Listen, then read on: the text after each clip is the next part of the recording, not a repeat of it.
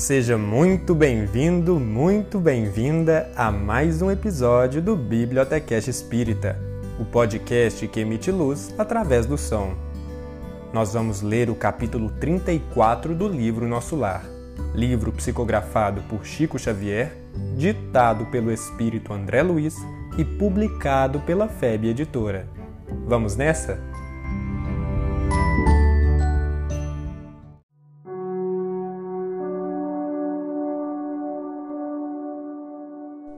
Capítulo 34 Com os recém-chegados do umbral. Estacaram as matilhas de cães ao nosso lado, conduzidas por trabalhadores de pulso firme. Daí a minutos, estávamos todos enfrentando os enormes corredores de ingresso às câmaras de retificação. Servidores movimentavam-se apressados. Alguns doentes eram levados ao interior sob amparo forte. Não somente Narcisa, Salúcio e outros companheiros se lançavam à lide, cheios de amor fraternal, mas também os samaritanos mobilizavam todas as energias no afã de socorrer. Alguns enfermos portavam-se com humildade e resignação. Outros, todavia, reclamavam em altas vozes. Atacando igualmente o serviço, Notei que uma velhota procurava descer do último carro com muita dificuldade. Observando-me perto, exclamou espantada: Tenha piedade, meu filho, ajude-me por amor de Deus. Aproximei-me com interesse. Cruzes, credo, continuou benzendo-se. Graças à providência divina, afastei-me do purgatório ah, que malditos demônios lá me torturavam! Que inferno! Mas os anjos do Senhor sempre chegaram. Ajudei-a a descer, tomado de extrema curiosidade. Pela primeira vez ouvia referências ao inferno e ao purgatório, partidas de uma boca que me parecia calma e ajuizada. Talvez obedecendo mais à malícia que me era peculiar, Interroguei. Vem assim de tão longe? Falando desse modo, afetei ares de profundo interesse fraternal, como costumava fazer na terra, ignorando por completo naquele instante as sábias recomendações da mãe de Lísias. A pobre criatura, percebendo o meu interesse, começou a explicar-se. De grande distância, Fui na terra, meu filho, mulher de muito bons costumes. Fiz muita caridade, rezei incessantemente como sincera devota. Mas quem pode com as artes de Satanás? Ao sair do mundo, vi-me cercada de seres monstruosos que me arrebataram em verdadeiro torvelinho. A princípio, implorei a proteção dos arcanjos celestes os espíritos diabólicos, entretanto, conservaram-me enclausurada. Mas eu não perdi a esperança de ser libertada de um momento para o outro, porque deixei uns dinheiros para celebração de missas mensais por meu descanso.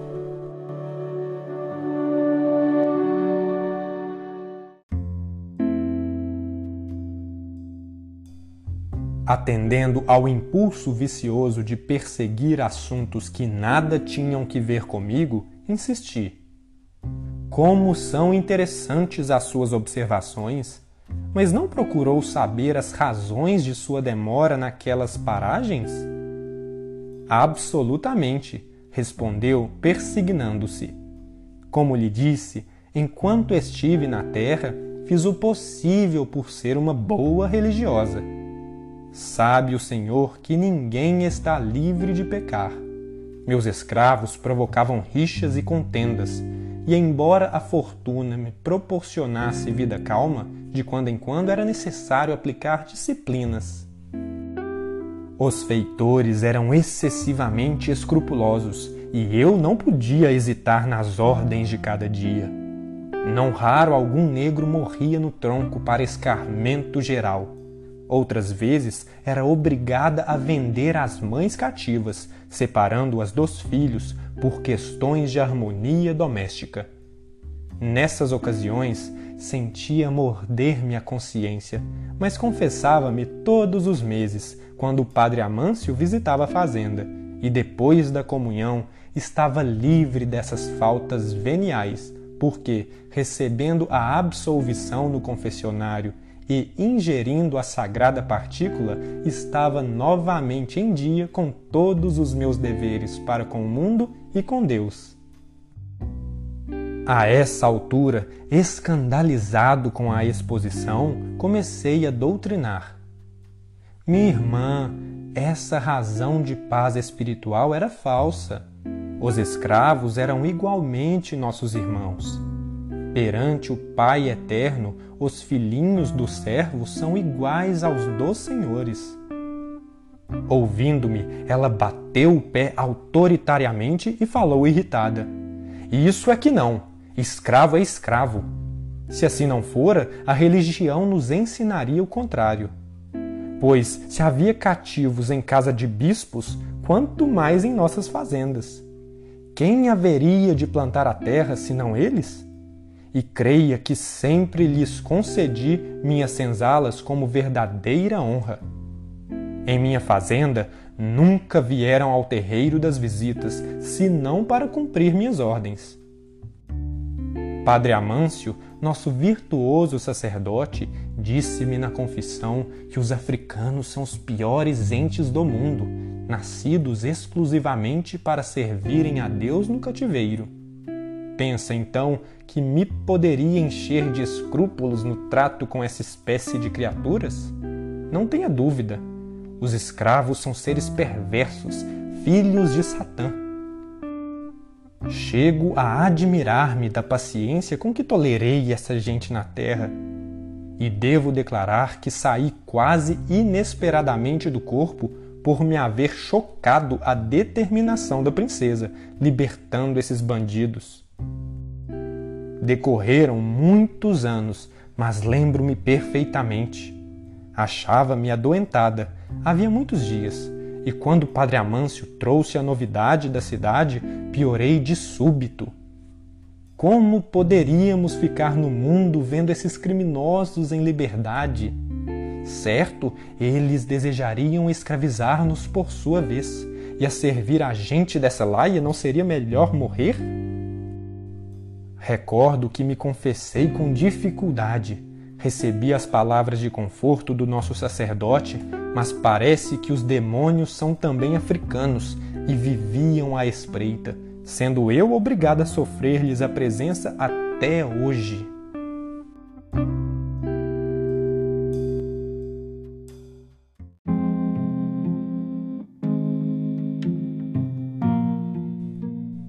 E quando veio?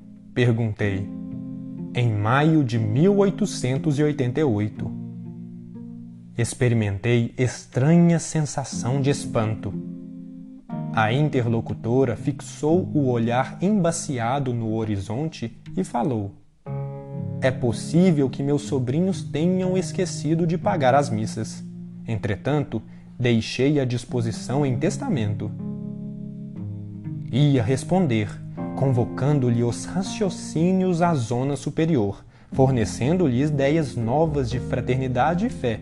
Mas Narcisa aproximou-se e disse-me bondosa: André, meu amigo, você esqueceu que estamos providenciando alívio a doentes e perturbados?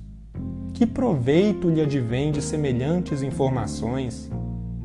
Os dementes falam de maneira incessante e quem os ouve, gastando interesse espiritual, pode não estar menos louco. Aquelas palavras foram ditas com tanta bondade que corei de vergonha, sem coragem de a elas responder. Não se impressione, exclamou a enfermeira delicadamente. Atendamos os irmãos perturbados. Mas a senhora é de opinião que estou nesse número? perguntou a velhota melindrada. Narcisa, porém, demonstrando suas excelentes qualidades de psicóloga, tomou a expressão de fraternidade carinhosa e exclamou: Não, minha amiga, não digo isso. Creio, porém, que deve estar muito cansada. Seu esforço purgatorial foi muito longo. Justamente, justamente, esclareceu a recém-chegada do umbral. Não imagina o que tenho sofrido, torturada pelos demônios. A pobre criatura ia continuar repetindo a mesma história, mas Narcisa, ensinando-me como proceder em tais circunstâncias, atalhou. Não comente o mal. Já sei tudo o que lhe ocorreu de amargo e doloroso. Descanse, pensando que vou atendê-la. E no mesmo instante, dirigiu-se a um dos auxiliares sem afetação.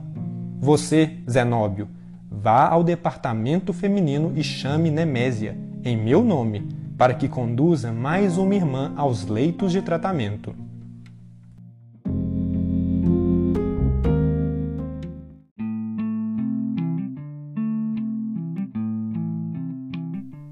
Esse foi o capítulo 34 do livro Nosso Lar.